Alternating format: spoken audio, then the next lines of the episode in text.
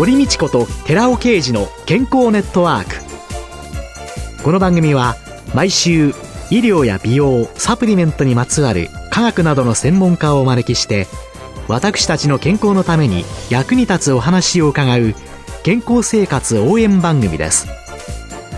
包摂体サプリメントと MGO マヌカハニーで健康な毎日をお届けするコサナの提供でお送りします。コサナの商品をお求めの際はフリーダイヤル0120-496-537までぜひお電話ください。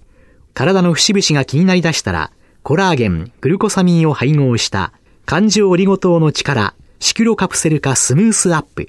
お得な定期購入もご準備しております。ご購入は、コサナのフリーダイヤル0120-496-537専任スタッフが商品に関するお問い合わせ、ご質問にもお答えいたします。コサナのフリーダイヤル0120-496-537 0120-496-537皆様のお電話をお待ちしています。こんにちは、堀道子です。今月はトレーナーで株式会社カラダラボ代表取締役、比嘉和夫さんをゲストに迎えて、正しい筋トレ、ダイエットと健康と題してお送りしています。筋トレをするときの食事基本的にどう考えたらいいですか？タンパク質をいっぱい取っておく。高タンパク、低脂肪。筋肉を成長させるにはタンパク質が必要なので、カロリーを下回りながらタンパク質をいっぱい取れるかっていうのが重要なところですよね。うん、タンパク質って大体どのくらい取ればいいんですか？1日あたり体重かける1グラム。60キロの方だったら60グラムを1日に取ればいいというふうに言われてまして。タンパク質にもいろいろありますよね。はい。どういうものを食材としてはやっぱりおすすめなんですかね。肉に近いものっていうのが一番筋肉になりやすいっていうふうに言われて、大豆よりはそのホエイだったり、カゼインだったりっていうものがいいっていうふうに言われてますね。あ、カゼイン、はい、牛乳タンパク、牛乳の中にあるタンパクみたいなものとか、はい、お肉さんのタンパク。そうですね。はい。サプリメントなんかで補った方がいいんですか？それとも普通の食事で？そうですね。普通の中で取れるっていうのはすごくやっぱり理想だとは思うんですけども、どうしてもタンパク質を取ろうとすると、あの脂肪と一緒に塊になってセットで出てくるってことが多いんですね。例えば牛肉だったりもそうなんですけど、魚もそうなんですよ。脂肪がついてきちゃってるので、それをできるだけ排除して、タンパク質だけ取ろうっていう作られたのがサプリメント、あの、プロテインだったりするので、はい、僕は結構やっぱトレーニング後に関してはプロテインを飲んでもくださいっていうふうに言ってますね。プロテインを取るとしたら、はい、トレーニングの後？そうなんです。トレーニングの後30分以内っていうふうに言われてますね。ゴールデンタイムとかっていうふうに言われてるんですけども、その時間帯に取ると、取らないのとかと、その以外の時に取るのと効果が違うんですよね。筋トレっていうのは結局筋肉を壊してる、はい、そうですね。で、それをすぐきちんと修復するためには、終わった後早い方がいいそうですね。修復の材料を与えてるって感じですかね。修復の材料を与えるには、早い方が、いい。工事が早く進む。そうですね。30分以内、ゴールデンタイム。はい。そうすると、プロテインとかそういうのでもいいんでしょうけど、例えばじゃあジムに行った後に、はい、そのジムでシャワー浴びた後にヨーグルト食べるとか、あ、もうそれでも全然構わないです。内容が同じものを取れるんだったら。はい、要するにプロテインが取れればいい。タンパク質が取れればいい、はいうん。アミノ酸、ペプチドが取れればいい。そうですね。で、60グラムぐらいが1日だから、はい。終わった後は大体どのくらい取るといいんですかね？終わった後というよりも1回の食事に分解できる量っていうのがもう決まってて、はい、1回あたり20グラムまでしか分解できないんですよね、体自体が。消化、分解するためには、はい、1回20グラムまで。そう。それ以上は余っちゃうので、やっぱりその脂肪になっちゃうので、そこは結構重要かもしれないですね。なので20グラムを上限にして、こう何回も分けて取ってあげるっていうのは。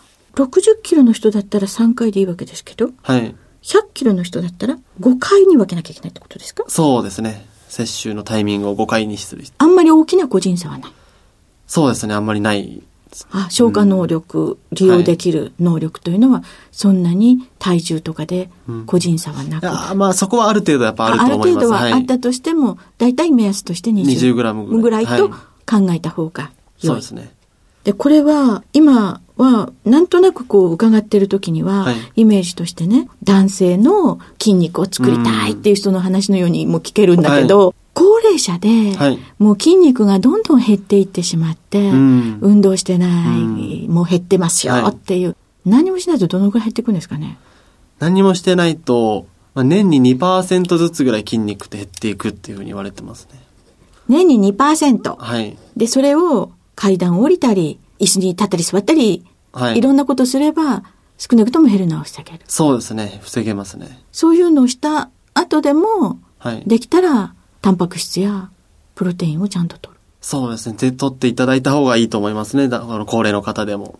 ですよね。今までのスポーツとかね、こういう筋肉を作るって言った時に、もう日本の中の超高齢社会。はい。だからその高齢者に対してのどういう取り方とかっていうの、はい。すごい大切ですよね。そうですね。うん、でなんとなく足腰丈夫になるために寝だけにならないためにっていうのでウォーキングっていうことだけがはい言ってしまってるわけだけれども、そうじゃないやっぱり筋肉をきちんと無理なくつけてうん。そして何回かやった後プロテインを筋肉の材料を、はい補給するそういうのも大切ですよね。大切ですね。うん。よくあの、いろんなね、デイケアサービスだとか、いろんなところで皆さはんお時間過ごされたりするところっていうのがあるんですけれども、そういうところでもそういう簡単な、そういう人たちができるうん。筋トレっていうのが、どんどん普及していったらいいですよね。そうです。ね。日本が元気になりますよね。そうなると。そうですよね。で、タンパク質というのは、なんとなく分かったんですが、はいそれ以外にダイエットの食事として気をつけなきゃいけないことっていうのは、もう一個糖質っていうのがあると思うんですけども、はい。実は体作りの鍵っていうのが糖質にあるんですよね。お米だとか、お砂糖だとか。そうですね。甘いものだったりっていうのを。私本当に好きなんです、ん日本もう今なんて新米が美味しくて美味しくてもうどうしましょうっていうぐらい好きなんですけれども、はい糖質制限ダイエットっていうのがもうそこら中で言われていて、はいどうですかこれは今、あの、科学的に正しいダイエットっていうのが、カロリーの収支っていうダイエット方法と、糖質制限ダイエット。両方とも正しいんですけど、で、理論を言うと糖質っていうのが、細胞の鍵を開けるものなんですよね。脂肪細胞っていうものがあるとして、栄養があっても鍵が開かないと素通りしてしまうんですよね。なので、糖質を食べることによって、その鍵が開くから、そこの脂肪に栄養が入っちゃう。それさえなければ、素通りするんだから太らないですよねっていうのが糖質制限ダイエットのメカニズムなんですけど、ご飯いっぱい食べると血液の中の血糖値が上がってきて、うんそれでインスリンが出てきて、はい。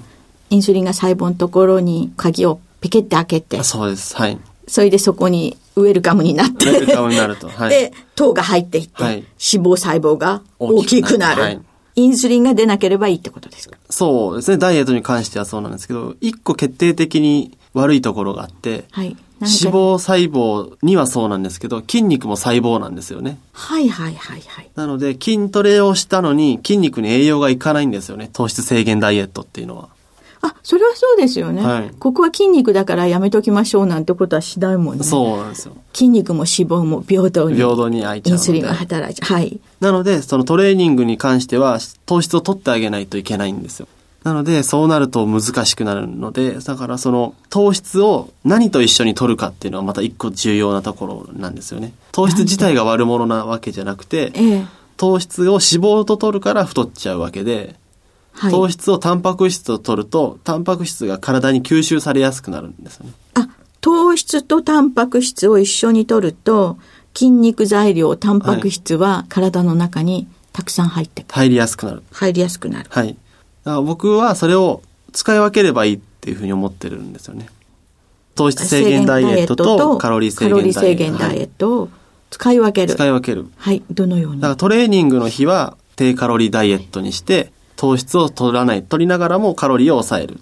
で、それ以外の日は糖質を取らなくて、結構まあ油もんでもいいから食べちゃうって。そうすると結構ストレスなく、二つのこうちゃんとしたものを並行してできるので、週に2回の運動でよかったんですよね。そうですね。うんそうすると週2回運動する日だけは糖質取っていい。そうですね。糖質とタンパク質を糖質とタンパク質で。一緒に取って。はい。それで、あと運動しない日を糖質制限ダイ糖エット質制限ダイエットにする。が一番効率的。そうです。ストレスなくいけるので続けやすいと思いますね。あそうですよね。はい今日はお米食べていいよっていう、いっぱい食べていいよって。そうですね。こう、後のがちょっと一口か二口にしとこうかなっていう。うんそうですね。ああ、メリハリをつければ、はい。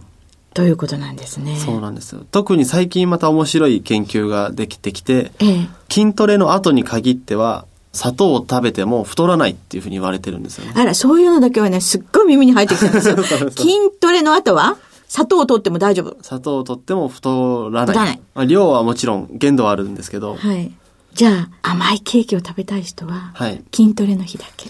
そう、そこがケーキじゃダメなんですよね。ケーキだと糖質のみっていうなので、あの、あんこだったりとか、和菓子とかだ和菓子ったらだったら OK。OK はい。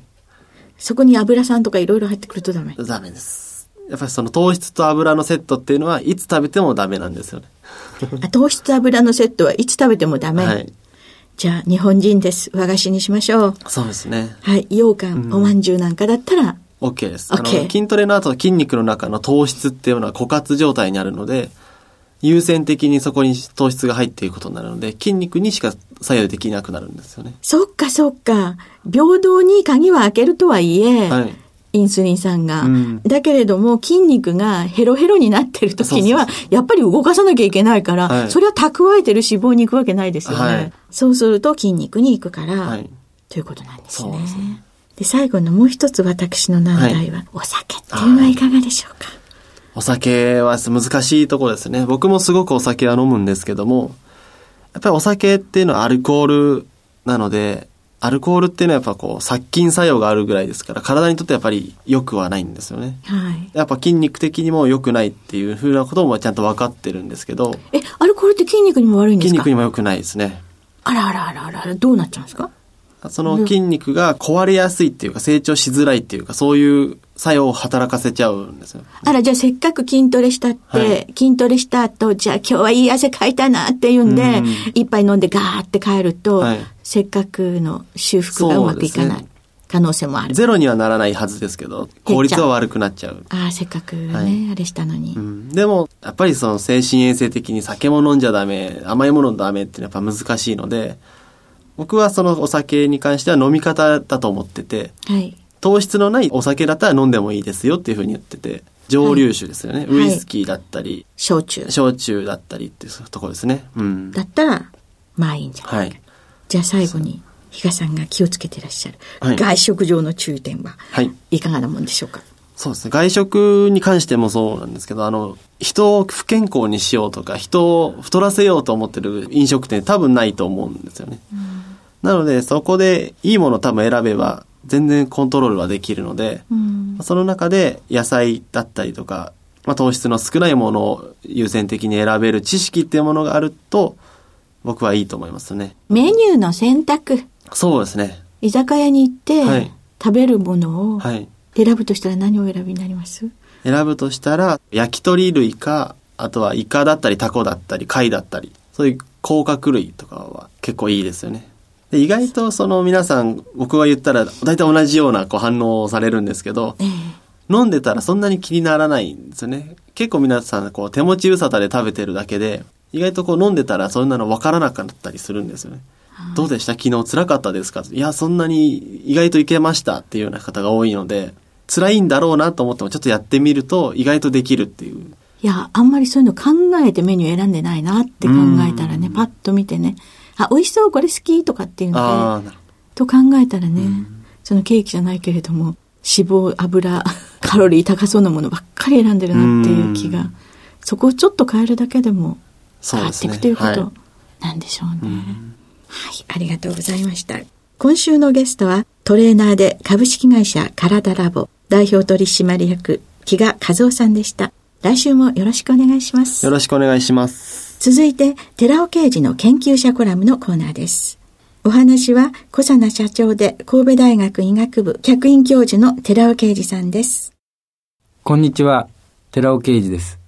今週は先週に引き続き、体力の劣る日本人アスリートのためのスポーツ栄養学、運動とタンパク質摂取のタイミングというタイトルでお話しさせていただいてます。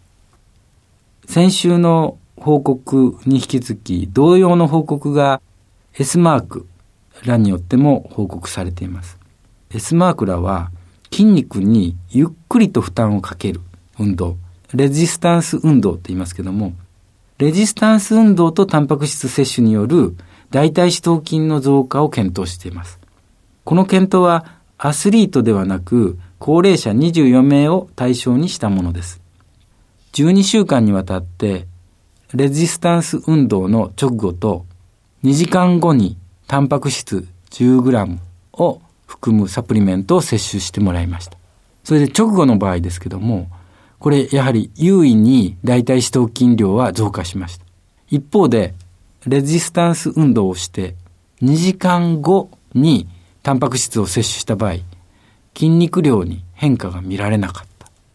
先週の報告と同じように、こちらの報告でも、運動直後にタンパク質を食べるのが筋肉増強につながるということが分かったわけです。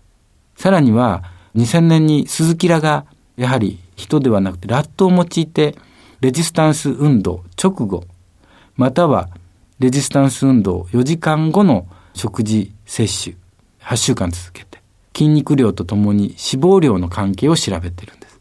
前の2つの報告は筋肉量だけですけども脂肪量も見てます。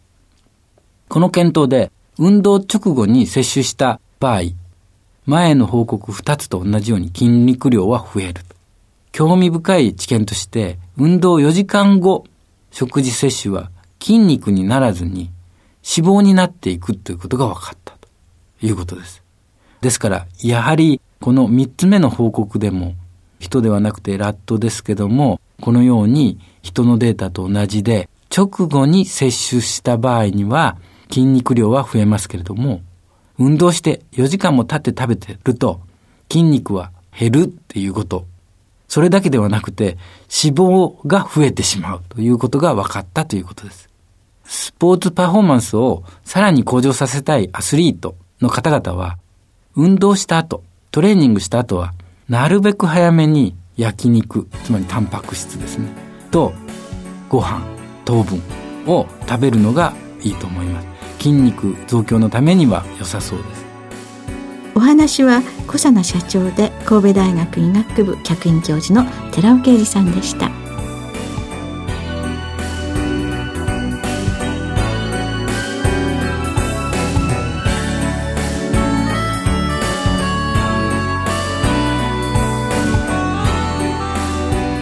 ここで小佐奈から番組お聞きの皆様へプレゼントのお知らせです。漢字折りごとで包み込むことによって熱や酸化による影響を受けにくくして体内への吸収力を高めたコサナのナノサポートアルファリポ酸高級店を番組お聞きの10名様にプレゼントします。プレゼントをご希望の方は番組サイトの応募フォームからお申し込みください。コサナのナノサポートアルファリポ酸高級店プレゼントのお知らせでした。